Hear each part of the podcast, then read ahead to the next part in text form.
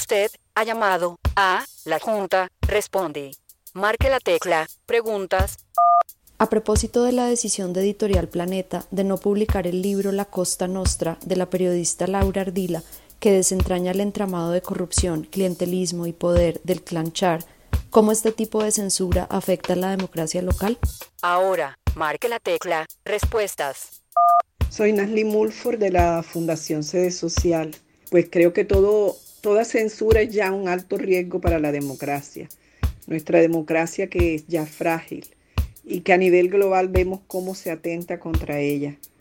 Entre otras cosas, ya la, Fundación de la Libertad de Prensa en el país se pronunció eh, frente a la negación de Planeta de no publicar la investigación de Laura Ardila después de haber sido evaluada como una excelente investigación.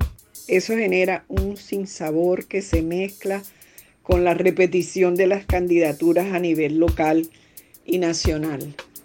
Tenemos que estar alertas frente a estos atentados que ponen en riesgo a nuestra democracia. Libardo Diago, Red Sur Barranquilla.